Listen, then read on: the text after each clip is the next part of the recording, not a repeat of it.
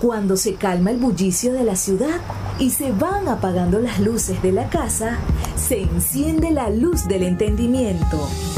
Desde este momento comienza Puerto de Libros, Librería Radiofónica, programa que contiene todos sus elementos tipo A. Puede ser escuchado por niños, niñas y adolescentes sin la supervisión de padres, madres o representantes. Comienza Puerto de Libros, Librería Radiofónica.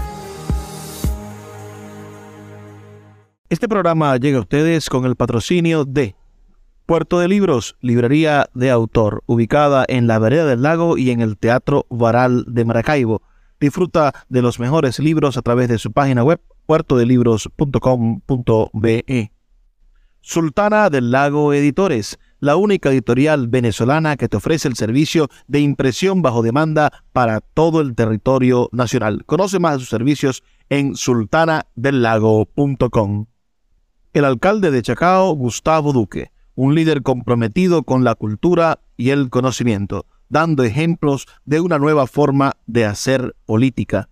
Síguelo en sus redes sociales, arroba Gustavo Duque Sáez.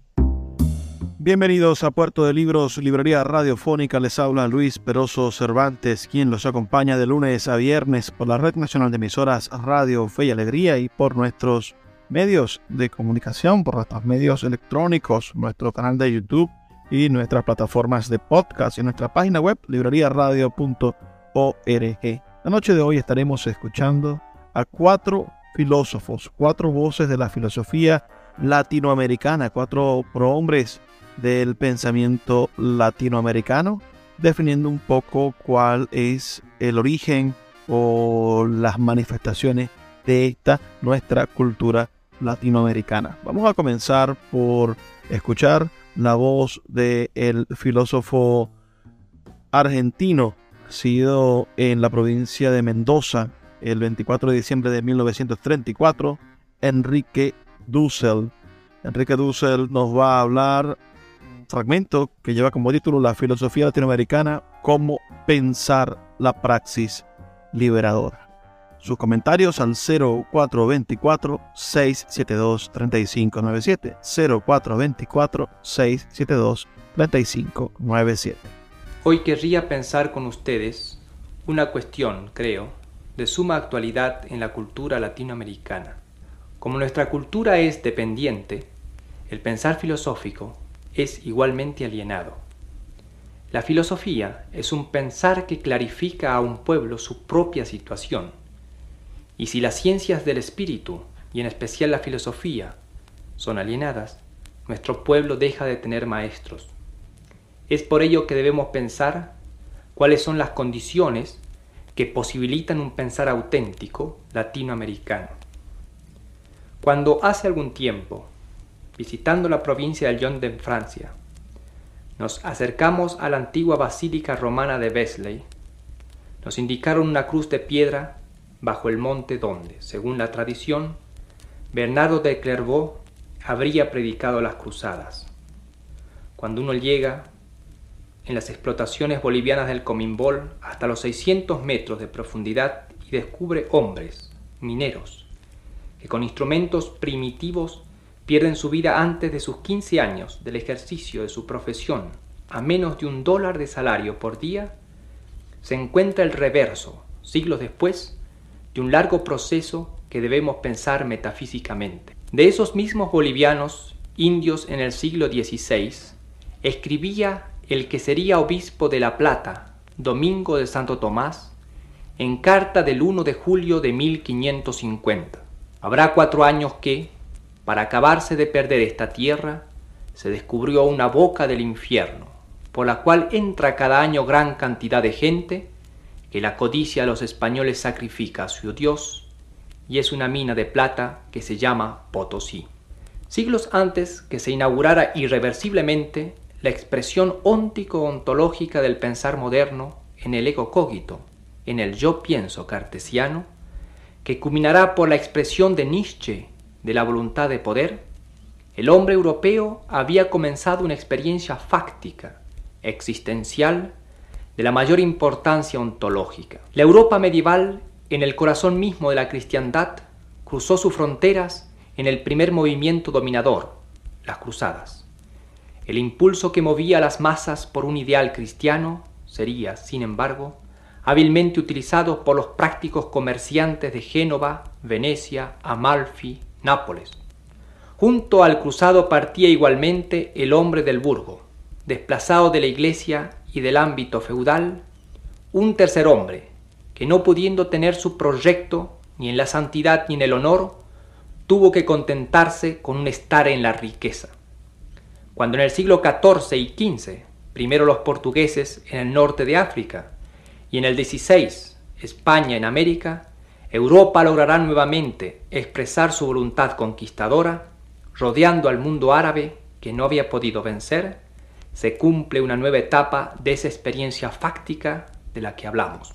El primer ámbito cultural y humano que soporta como momento originario de su comprensión del ser, la presencia de esa voluntad conquistadora, es América Latina, Ibérica, cuando prácticamente la conquista de América Latina había terminado en 1620, desde México y el Caribe hasta Perú, el Plata y las costas del Brasil, un pensador europeo comienza su conversión intelectual que lo llevará poco después a escribir el discurso del método, es decir, el manifiesto del hombre moderno reducido a ser un sujeto que piensa. El sujeto que piensa, que interpreta la sustancialidad tradicional como subjetividad, se irá poco a poco llegando por una reducción de la apertura de la trascendencia en el mundo a una mera voluntad de poder que estima valores, los aniquila y los produce nuevamente. Esta ontología del sujeto, expresión temática de la experiencia fáctica del dominio imperial noratlántico,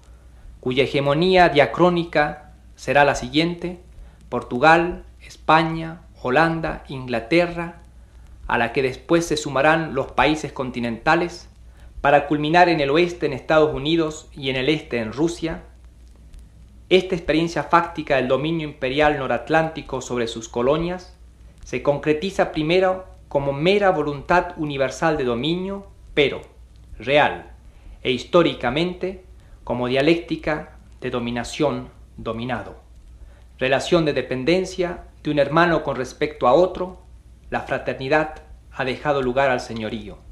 Si hay voluntad de poder, cuestión no vista por Nietzsche, hay alguien que debe sufrir el poderío. El poderoso, al universalizar su polo dominante, oculta al que sufre su poderío la situación de oprimido y con ello lo torna irreal. La élite europea, nos dice Sartre, se dedicó a fabricar una élite indígena. Se seleccionaron adolescentes, se les marcó en la frente con hierro candente los principios de la cultura occidental, se les introdujo en la boca mordazas sonoras, grandes palabras pastosas que se adherían a los dientes. Tras una breve estancia en la metrópoli, se les regresaba a su país falsificados. Desde su irrealidad alienada y alienante se autointerpreta, ya que el dominador ha introyectado en el dominado su propia interpretación abusivamente universalizada como ciencia, desde esta su irrealidad alienada y alienante se autointerpreta como naturalmente dominado. Es decir, el europeo, y por ello su filosofía, ha universalizado su posición de dominador, conquistador, metrópolis imperial y ha logrado, por una pedagogía prácticamente infalible, que las élites ilustradas sean, en la colonia, los subopresores que mantienen a los oprimidos en una cultura del silencio, cultura que no sabe decir su palabra y que sólo escucha por sus élites ilustradas, por sus filósofos europeizados, una palabra que los aliena, los hace otro que sí mismos, les da la imagen de ser dominadores como sus dominadores, estando efectivamente dominados. La conciencia desdoblada es propiamente la conciencia desdichada. América Latina, nuestro mundo cotidiano y no filosófico, del cual surge la filosofía para ser real y no sofística, es una cultura dependiente. Los hilos de nuestra cultura, economía, política, se mueven desde fuera. Siendo oprimidos, El fuera es el que ejerce sobre nosotros su voluntad de dominio. El sujeto de esa voluntad de poder es el noratlántico. Ontológicamente esto significa que nuestro ser está oculto, sutilmente oculto. Lo que ocultaba es justamente el ser un ser oprimido, colonial, ontológicamente dependiente. La tarea filosófica y la pedagógica en América Latina, la que intenta en verdad superar la modernidad del sujeto deberá proponerse detectar todos los rasgos de ese sujeto dominador noratlántico en nuestro culto ser latinoamericano dependiente. Esto es tanto más grave y difícil por cuanto la sociedad que proyecta y realiza la transformación tecnológica de la naturaleza, nos dice Marcuse, altera la base de la dominación, reemplazando gradualmente la dependencia personal por la dependencia al orden objetivo de las cosas, las leyes económicas, de los mercados, etc. Desde luego, el orden objetivo de las cosas es en sí mismo resultado de la dominación, hasta aquí Marcuse. La misma ciencia, la misma filosofía, se transforman así en medios privilegiados de la dominación, de allí que ahora la mera repetición académica y no crítica, no crítica al nivel ontológico político, que descuida la relación hombre a hombre en la dialéctica de la dominación, es una culpable adhesión con vida, pensar y palabras a una autodomesticación para que los dominadores usufructúen los beneficios de la opresión. El que indiferente o ingenuamente no considera lo ético político, dominio, que un grupo cultural ejerce sobre otro, incluyendo este último como diferencia interna a lo mismo en el nivel ontológico, colabora activamente con el dominador, más cuando enseña la cultura del dominador como la cultura sin más. La pretendida universalidad de la cultura europea viene a ser un solidario compromiso con la voluntad de poder histórica. De pronto, entonces, el sofista, que enseña para ganar su vida, conociendo las artimañas de la retórica, queda señalado no sólo como algo marginal a la cultura, sino como culpable.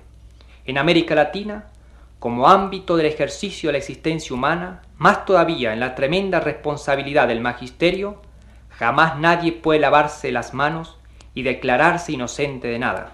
Es en ese sentido que Augusto Salazar Bondi nos dice en su obrita Existe una filosofía en nuestra América que, nuestra filosofía, con sus peculiaridades propias, no ha sido un pensamiento genuino y original, sino inauténtico e imitativo en lo fundamental. Si es así, es posible una filosofía auténtica en nuestro continente subdesarrollado y dependiente, y por ello subdesarrollado y oprimido aún cultural y filosóficamente, es posible solo con una condición, que, desde la autoconciencia de su alienación, opresión, sabiéndose entonces estar sufriendo en la propia frustración, la dialéctica de la dominación piense desde dicha opresión y vaya pensando desde dentro de la praxis liberadora una filosofía, ella misma también liberadora.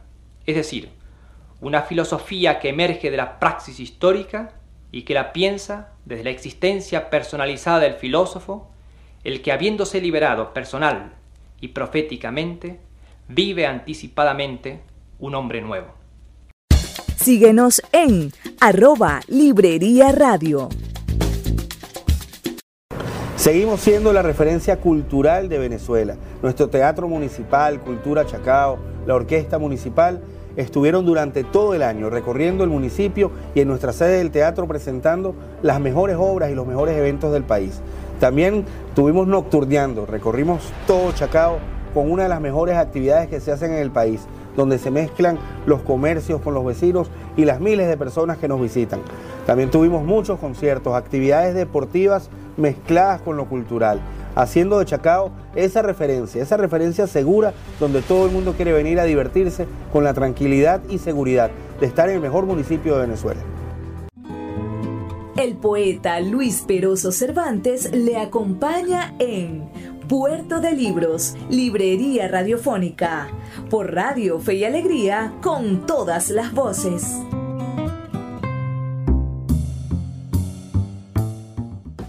Seguimos en Puerto de Libros, Librería Radiofónica. Acabamos de escuchar la voz de Enrique Dussel en el segmento anterior. Ahora vamos a escuchar a otro importante pensador latinoamericano. Ahora escuchemos nada más y nada menos que a Ángel Rama, escritor uruguayo nacido en el año 1926 y fallecido en 1983. Tuvo una residencia aquí en Venezuela y es de gran influencia para el pensamiento cultural venezolano. Estaremos escuchando un fragmento de una conferencia que titulado Intensamente Latinoamérica.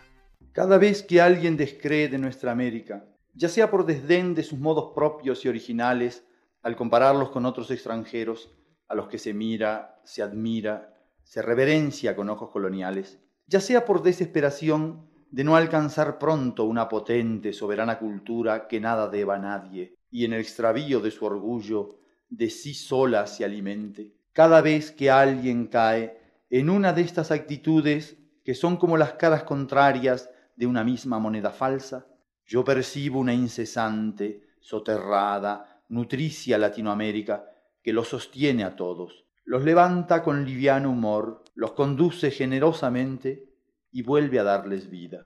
Porque la existencia de ambos negadores depende de la existencia de una cultura latinoamericana que sea real, viva y distinta, la cual confiere entidad propia a sus lamentaciones.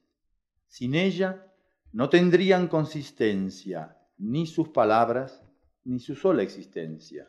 Son, somos, los peces en el río que corre, con este signo tan específicamente americano de que no nos basta existir, nadar en la corriente expansiva de la cultura que nos transporta, nos hace, sino que debemos contradecirla sin cesar, negarla muchas veces como niega el niño, para que la respuesta corrobore que Él existe y que hay fuerzas externas que lo atienden, hijos de una vasta conflagración de culturas, donde se ejercieron las crueldades a través de las cuales se construye la historia, víctimas constantes de la expoliación o del paternalismo extranjero, deambulando entre los mitos de la naturaleza aún radiantes y los rigores de la civilización no siempre consentidos, no atinamos a reconocernos a nosotros mismos como miembros del proceso milenario, la corriente infinita Juan Ramoniana, y sólo somos capaces de descubrirnos como existentes cuando nos vemos en la cresta de las catástrofes, en esos momentos en que parece desbaratarse la máquina del universo. Pero aunque sea ese el rostro con que hoy se nos presenta la historia, no deja de percibirse por debajo de las olas catastróficas que se suceden un mar permanente que está compuesto por muchos hombres, muchos gestos en que ellos expresaron, muchas obras que cristalizaron esos gestos antes que nosotros. Reconocer la continuidad de la cultura puede ser para algunos una tentación de conservadurismo, en la medida en que temerosos de vivir y de avanzar hacia lo desconocido, se limitan a ser archiveros del pasado, custodios de una herencia que muy pronto decaerá en macabra descomposición. Pero también reconocer la continuidad es acrecentar la energía creadora de hombres que saben abrirse camino en el bosque.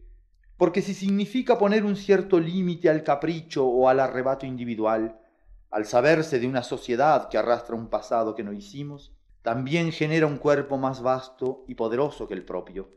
Instaura un organismo grande que por lo tanto puede acometer más audaces empresas. También nos religa al común en una experiencia de la que sería perjudicial que nos enajenáramos. A esto se le llama a veces tradición. La palabra, en el consenso general, sugiere peso muerto, lápida que oprime la vida de los hombres actuales, según una conocida reflexión. Pero ocurre que la acumulación cultural de que partimos no es unívoca, sino plural, contradictoria, dispersa y escondida. Y sólo por estos rasgos se hace viviente para nosotros, ya que sólo puede tentarnos si nos convida a una elección libre entre sus múltiples términos, que confirme a la vez nuestro libre arbitrio. A tal elección no llegamos, sin embargo, a través de una consideración académica de las distintas proposiciones que se fueron articulando en el pasado, sino por una decisión que efectuamos sobre la urdimbre presente de nuestras vidas, casi diríamos como una apuesta en el vacío, una demanda que le formulamos al mundo desconocido para que a nuestro requerimiento se torne real. Si esta demanda nos remite a un futuro posible, siempre más soñado que real, también nos traslada a una forma particular del pasado donde reconocemos el atisbo germinal de nuestra elección. Así reafirmamos, con nuestra voluntad presente, la continuidad de la cultura, porque sólo un nuevo gesto libre puede asegurar un paso adelante de esa permanencia cultural. Es a esto que llamamos revolución. Porque esta apuesta sobre el mañana, este esfuerzo de cancelación de la historia actual, en beneficio de una futura todavía inexistente, nos habla del incesante retorno de los astros, ya que así define el lenguaje astronómico a la palabra revolución. Por esto, las revoluciones concluyen perfeccionando la continuidad creadora de una cultura. Ellas nos develan entre la confusión y contradicción de los términos acumulados por las sociedades a medida que envejecen y se deforman, los impulsos centrales de la comunidad, esa línea rectora, aunque zigzagueante, que marca su progreso histórico. Merced a su propia reiteración a lo largo de estadios escalonados y distintos del tiempo, nos entrega una suerte de modelo ideal sobre el funcionamiento del acelerador de las culturas. Del mismo modo que los astros no vuelven nunca al mismo punto de partida, porque toda la galaxia se ha desplazado en el tiempo de su rotación, Tampoco las revoluciones humanas vuelven al mismo lugar, ni repiten los mismos procesos y operaciones, porque es otra la vida en que irrumpen, y es otro, sobre todo, el tiempo de la historia. Corroboran instancias transformadoras que sobrevinieron en el pasado, pero no repiten, por lo cual todas resultan originales, imprevisibles, incodificables, y a la vez reiterativas del pasado, interpretadoras de la lección oscura que transporta, en definitiva, consolidadoras de la continuidad cultural. Pero tampoco congeladoras, ya que no se trata de un esquema mecánico que nos abre el futuro recuperándonos el pasado una sola vez y para siempre. Si de revoluciones se trata en la cultura latinoamericana, no puede ser sino de revoluciones permanentes, giros incesantes de los astros, recorriendo ciclos creadores y dibujando la Latinoamérica que permanece y se prolonga, también ella incesante. En los orígenes, el Eneas, que partía la fundación de Roma, salía de la incendiada Troya con Anquises sobre los hombros. La mayoría de los que hoy parten a través de la conflagración de América a la búsqueda de tierras prometidas, llevan a José Martí sobre los hombros o lo encuentran a mitad del camino. Y el mismo Martí, cuando iba camino de dos ríos, llevaba la presencia de su madre con él en una reiteración simbólica de este modelo de avance y recuperación.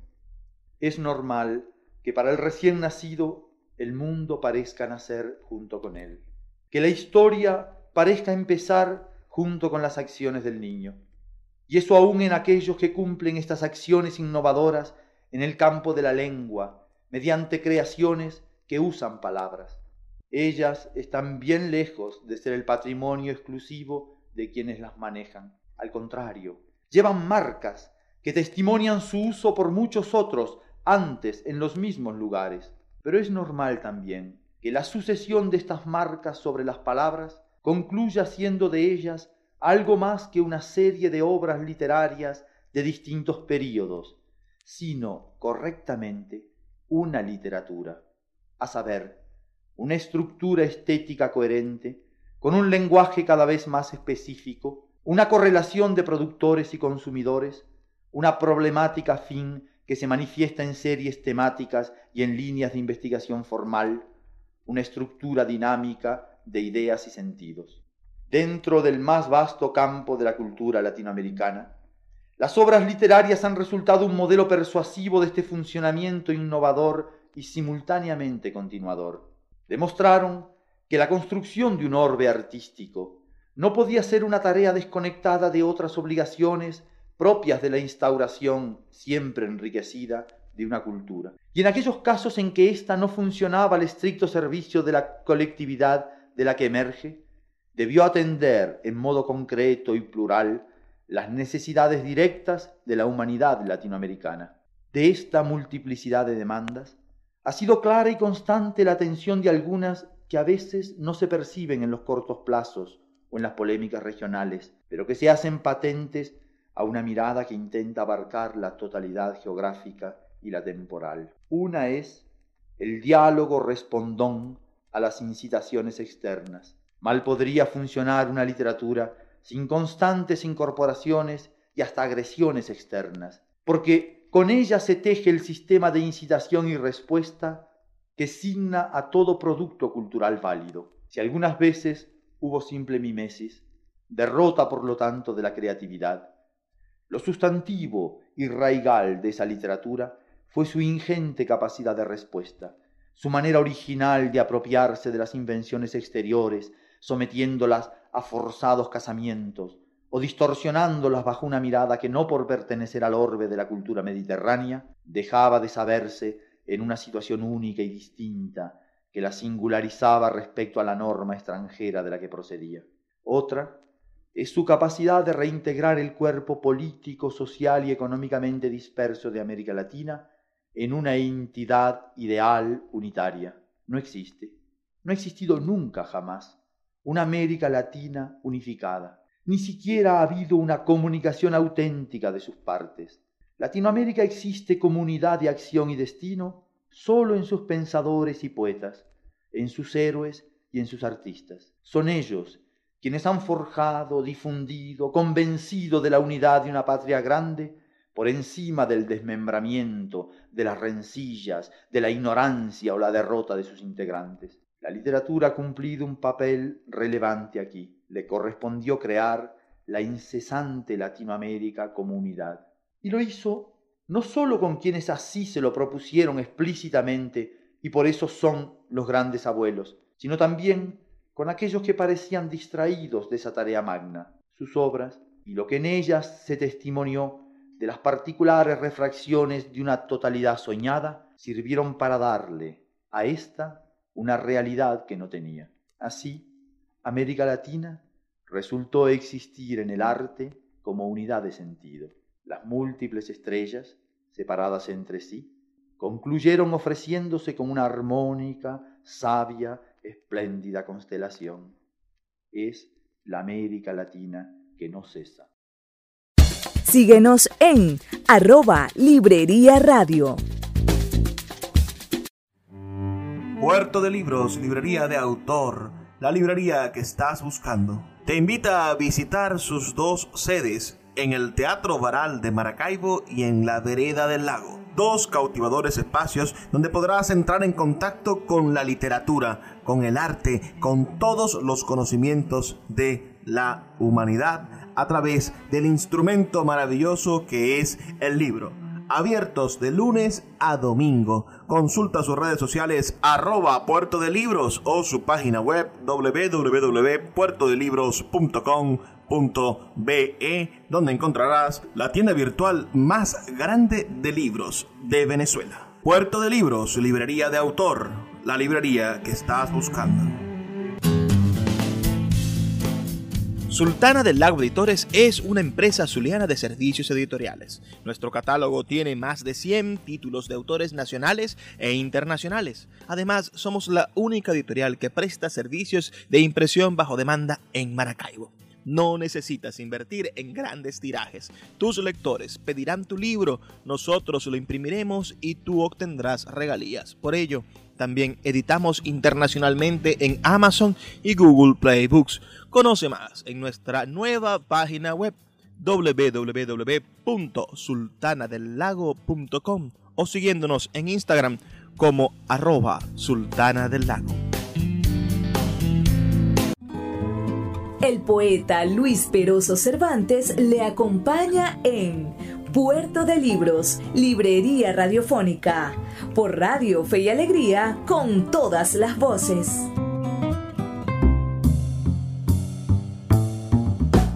Seguimos en Puerto de Libros, librería radiofónica. Verdaderamente excelente esas palabras del gran Ángel Rama, escritor uruguayo. Me gustaría saber sus opiniones al 0424-672-3597. 0424-672-3597. 3597. A continuación escucharemos otro gran intelectual latinoamericano, esta vez al nacido en Santiago de Cuba, José Antonio Portondo, nacido un 10 de noviembre del año 1911 y fallecido en La Habana un 18 de marzo del año 1996.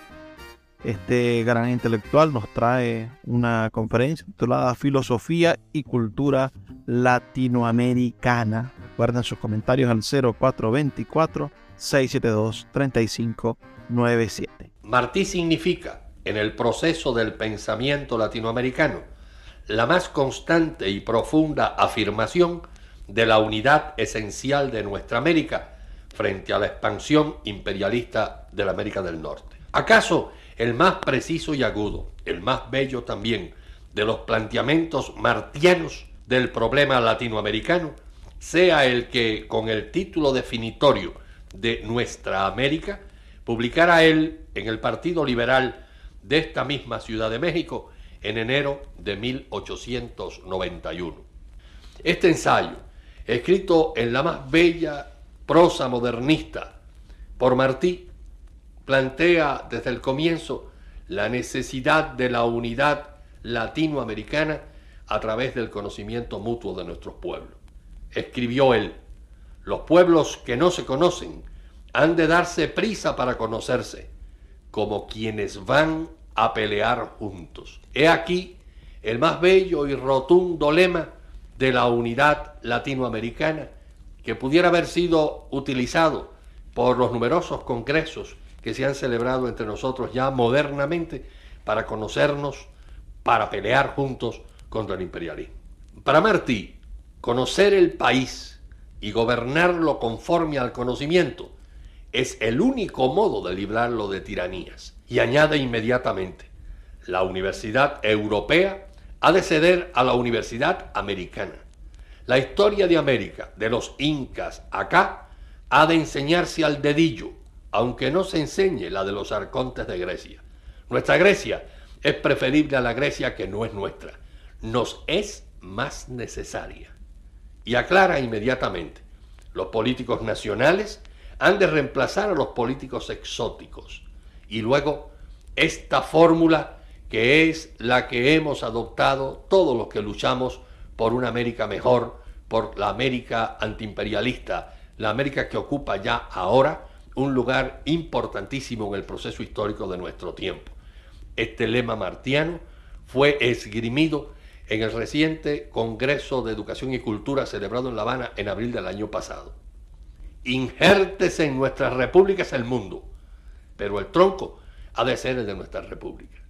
Obsérvese que Martí no rechaza, no podría hacerlo, la gran herencia cultural que nos vino desde la hora misma de la conquista. No rechaza tampoco todo lo que hay de aprovechable en el gran desarrollo cultural de los pueblos del mundo. América no vive aislada. América no vive metida en una campana neumática. Coexiste con otros pueblos y al mismo tiempo participa de sus angustias, de sus esperanzas, de sus anhelos. América vive en el mundo y por lo tanto debe aprovechar todo lo que hay de aprovechable en el mundo, todo lo conquistado por el hombre a través de las edades. Pero eso sí, debe mantenerse fiel a sus propias raíces. Debe de ser esencialmente americana. Y todo esto se resume bellísimamente en el aforismo martiano. Injértese en nuestras repúblicas el mundo, pero el tronco ha de ser el de nuestras repúblicas.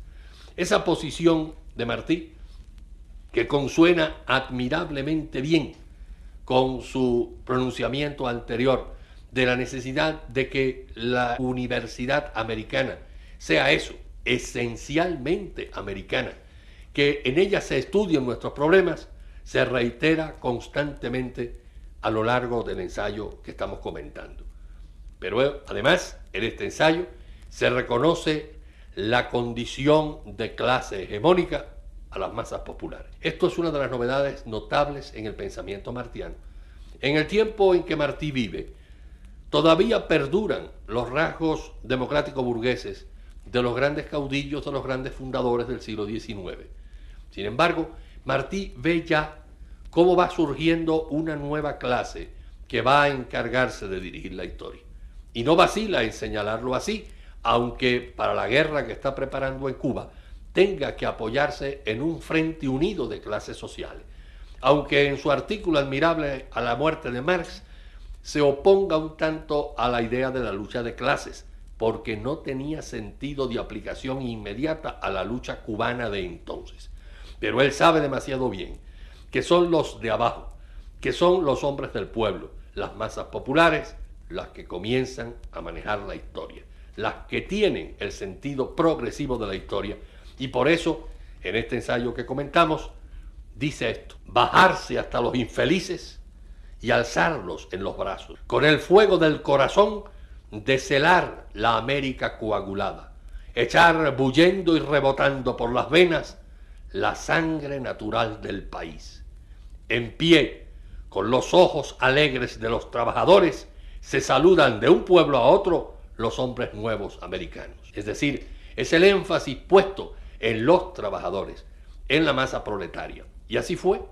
Ya sabemos bien que Martí edificó el Partido Revolucionario Cubano, fundado en 1892 con los trabajadores cubanos fundamentalmente, es decir, con los tabaqueros de Tampa, Cayo Hueso, Nueva York, Filadelfia y otras grandes ciudades americanas. Fue un coetáneo de Martí, un hombre de aguda visión, pero en cambio de una posición política negativa, era un anexionista. José Ignacio Rodríguez, el que señaló ya en 1900, al comienzo del nuevo siglo, esta posición novísima de Martí, que ponía las bases de su partido, no en las clases altas y adineradas, son palabras de José Ignacio Rodríguez, como había venido aconteciendo hasta entonces, sino por el contrario, en las masas trabajadoras, en los blancos y negros de Cayo Hueso, Tampa, Nueva York, etc. José Ignacio Rodríguez hombre profundamente conservador y reaccionario, pero con una agudísima visión política. Supo ver lo que había de nuevo y atrevido en Martí y además lo califica con el nombre correcto. Llama a Martí socialista. Claro que Martí no era un marxista. Martí nunca fue un marxista, era un hombre esencialmente idealista, espiritualista, pero con una visión tan aguda de la realidad histórica que coincide constantemente con la posición marxista. Esto es lo que lo hace tan actual, tan nuestro, tan compañero. Martí insiste en que hay que partir del estudio de la realidad, hay que partir de la praxis. Y por eso dice estas cosas. Surgen los estadistas naturales del estudio directo de la naturaleza. Leen para aplicar, pero no para copiar. Los economistas estudian la dificultad en sus orígenes. Los oradores empiezan a ser sobrios. Los dramaturgos traen los caracteres nativos a la escena. Las academias discuten temas viables. La poesía se corta la melena zorrillesca y cuelga del árbol glorioso el chaleco colorado. La prosa, centelleante y cernida, va cargada de idea. Los gobernadores en las repúblicas de indios aprenden indio. He aquí todo un programa de gobierno, un programa de formación nacional esbozado por Martí en pocas palabras en este admirable ensayo Nuestra América, en donde se resume de modo cabal y el, del modo más profundo su visión antiimperialista. Pero él sabe que no es suficiente con el conocernos, el desarrollarnos, el partir del conocimiento inmediato de nuestras realidades, sino que hay que vigilar además el desarrollo del gran enemigo, la República del Norte, la República enemiga de nuestra América. Y dice esto, el desdén del vecino formidable que no la conoce es el peligro mayor de nuestra América. Y urge, porque el día de la visita está próximo, que el vecino la conozca, la conozca pronto, para que no la desdeñe. Por ignorancia, llegaría tal vez a poner en ella la codicia. Por el respeto, luego que la conociese, sacaría de ella las manos. Se ha de tener fe en lo mejor del hombre y desconfiar de lo peor de él. Hay que dar ocasión a lo mejor para que se revele y prevalezca sobre lo peor. Si no, lo peor prevalece. Los pueblos han de tener una picota para quien les asusa a odios inútiles y otra para quien no les dice a tiempo la verdad. Ven ustedes cómo Martí, en este admirable ensayo, que no hemos hecho otra cosa que leerlo a pedacitos, nos ha mostrado la profundidad de su pensamiento americano. Aún tiene espacio en el final de este ensayo admirable para combatir a los que asusan el odio de las razas y afirmar, no hay odio de razas porque no hay razas. Los pensadores canijos, los pensadores de lámpara, enhebran y recalientan las razas de librería que el viajero justo y el observador cordial buscan en vano la justicia de la naturaleza, donde resalta en el amor victorioso y el apetito turbulento la identidad universal del hombre. Esta idea, capital en Martí, de la universal identidad del hombre, guió todo su pensamiento y toda su acción. Martí entregó su América a la consideración de los hombres de su tiempo. Se reveló como una unidad esencial. Esta América hecha de conquistadores blancos, de indios de cultura extraordinaria, de negros, de mestizos, de criollos. Nuestra América es así el documento precursor en fondo y forma de la segunda declaración de La Habana formulada por el gobierno revolucionario y sitúa a José Martí como ideólogo y guiador de nuestra lucha contemporánea contra el imperialismo. Hombre que piensa y habla para hoy sobre nuestros problemas actuales y a quien podemos llamar con entera justicia ya no solo maestro, sino también compañero. Síguenos en arroba Librería Radio. El poeta Luis Peroso Cervantes le acompaña en Puerto de Libros, Librería Radiofónica, por Radio Fe y Alegría, con todas las voces.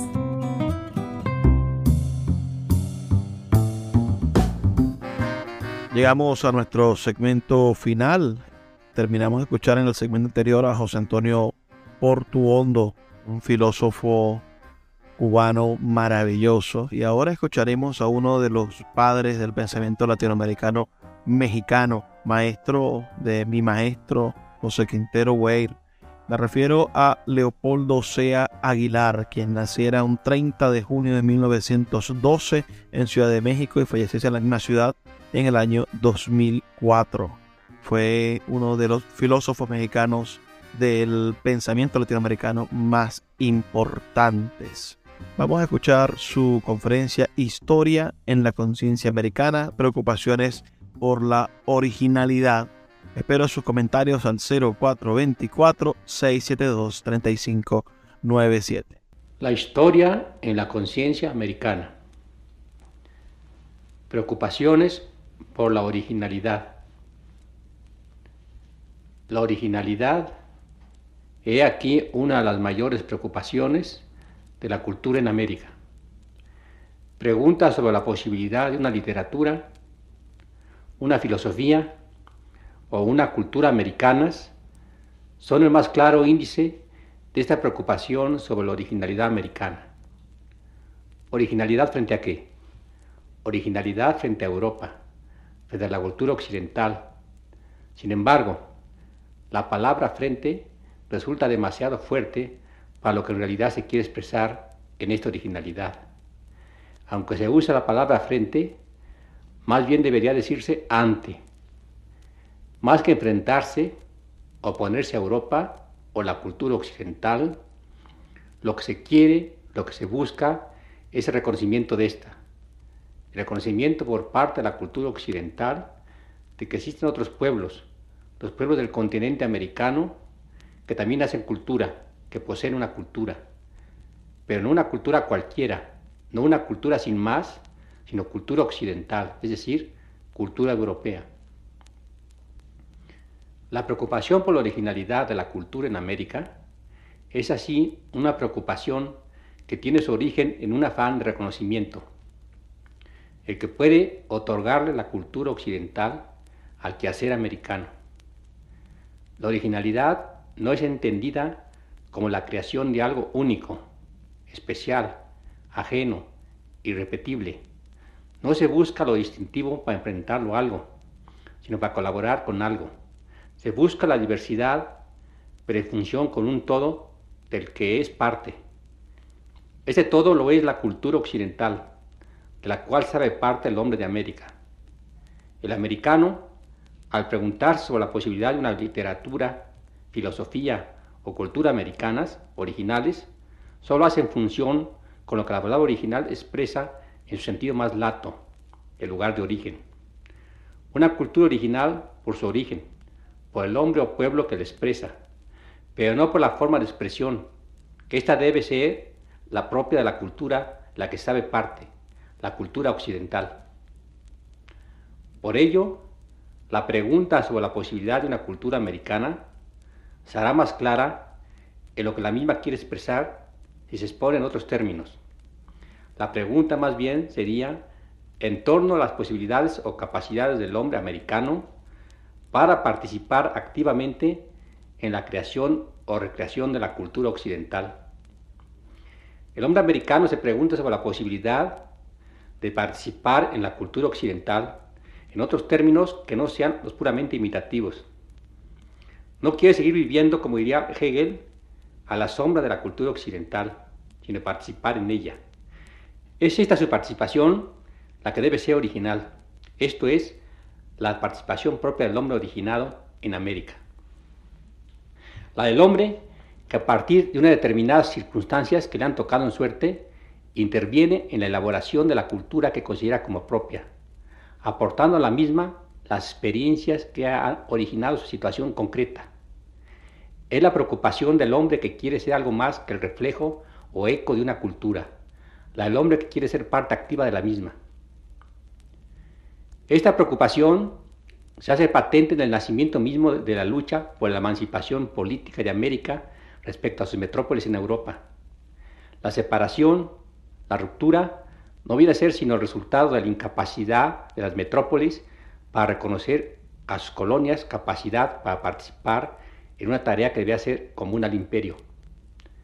Los emancipadores americanos, solo ante la incomprensión europea, se ven obligados a romper con las madres patrias. La rebeldía no es contra la cultura de que saben hijos, sino contra el tutelaje que en nombre de la misma se quiere imponerles.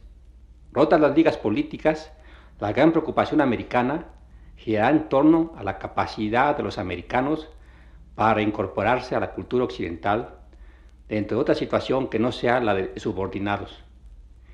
Independizados políticamente, aspiran a participar como pueblos concretos en la elaboración de la cultura occidental.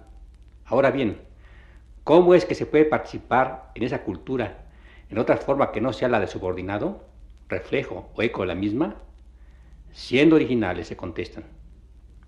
La originalidad es aquí el rasgo característico de la cultura europea, señalan nuestros emancipadores culturales en América. La originalidad es el único rasgo que debe ser imitado por América. América debe imitar a Europa en esa su capacidad para ser original, esto es, en su capacidad para enfrentarse a su propia realidad para tomar conciencia de sus problemas y buscar las soluciones adecuadas. Es esta capacidad del hombre europeo la que ha originado la cultura europea. Eso es lo que ha faltado al americano, que se ha empeñado en repetir, copiar civilmente los frutos de la cultura europea, en lugar de copiar el espíritu que los ha originado. Y la imitación de esta originalidad no puede ser vista en modo alguno como ruptura con la cultura en la cual se aspira a participar. No, lo que se trata es de adaptar este mismo espíritu que ha hecho posible la ciencia en Europa y la en América. Una ciencia que, al igual que el espíritu de originalidad europeo, habrá de ser común a la América y a Europa, esto es, al mundo occidental de que ambos son parte.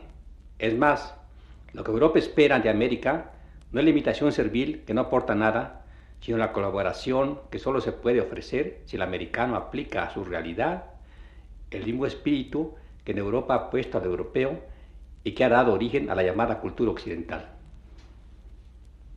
Solo en esta forma, considera el americano, América podrá participar en la elaboración de la cultura occidental como un igual entre iguales. Solo imitando su espíritu de originalidad e independencia y no los puros frutos de ese espíritu, es como América podrá ser algo más que una sombra, un eco o un reflejo de Europa, una colonia del viejo mundo.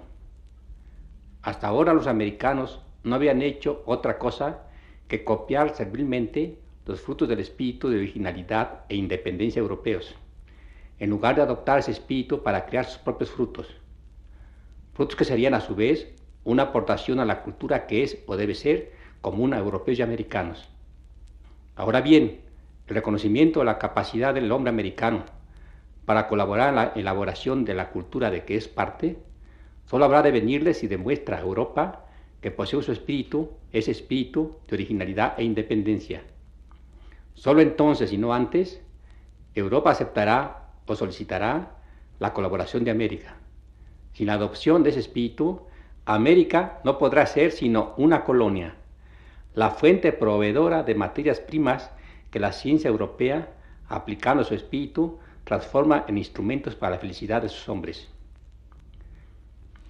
Lo que aquí se dice sobre la cultura en general será también válido para aspectos de la cultura en particular, como los políticos. Ideas como la de independencia y soberanía nacionales tendrán su origen en las ideas que en ese sentido han esgrimido los pueblos occidentales en sus relaciones con otros pueblos. Los grandes próceres de la emancipación política, mental y cultural de la América enarbolarán frente al mundo occidental el espíritu de independencia que éste ha hecho patente frente al mundo. Es este espíritu el que importa asimilar y no sus frutos.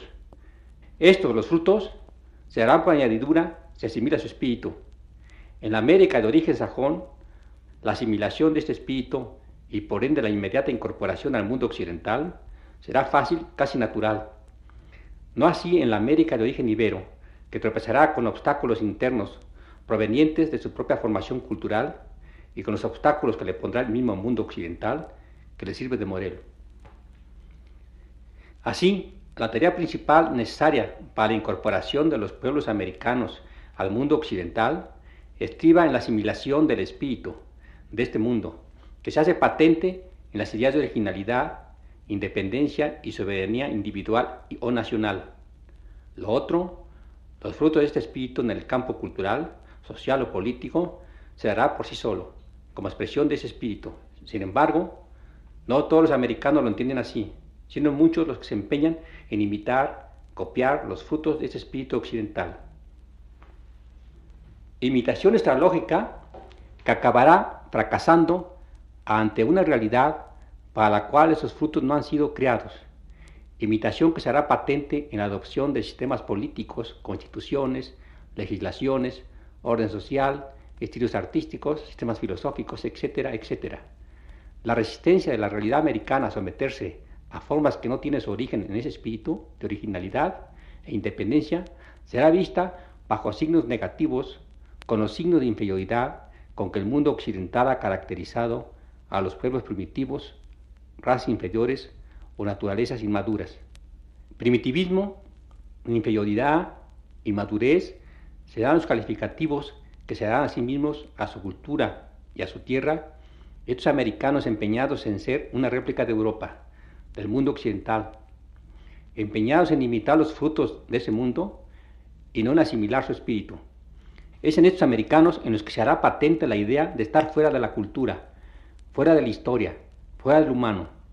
Para estos hombres lo importante son los frutos y no el espíritu que los ha creado. Por ello, fuera de los frutos creados por el europeo occidental, no hay cultura ni historia, ni humanidad. Partiendo de este punto de vista, América no puede ser otra cosa que expresión de la barbarie, los confines de la cultura y, sus hombres, si son nativos, serán bárbaros, salvajes, primitivos. Y si son originarios de Europa, desterrados, expulsados de la cultura, la historia y la humanidad.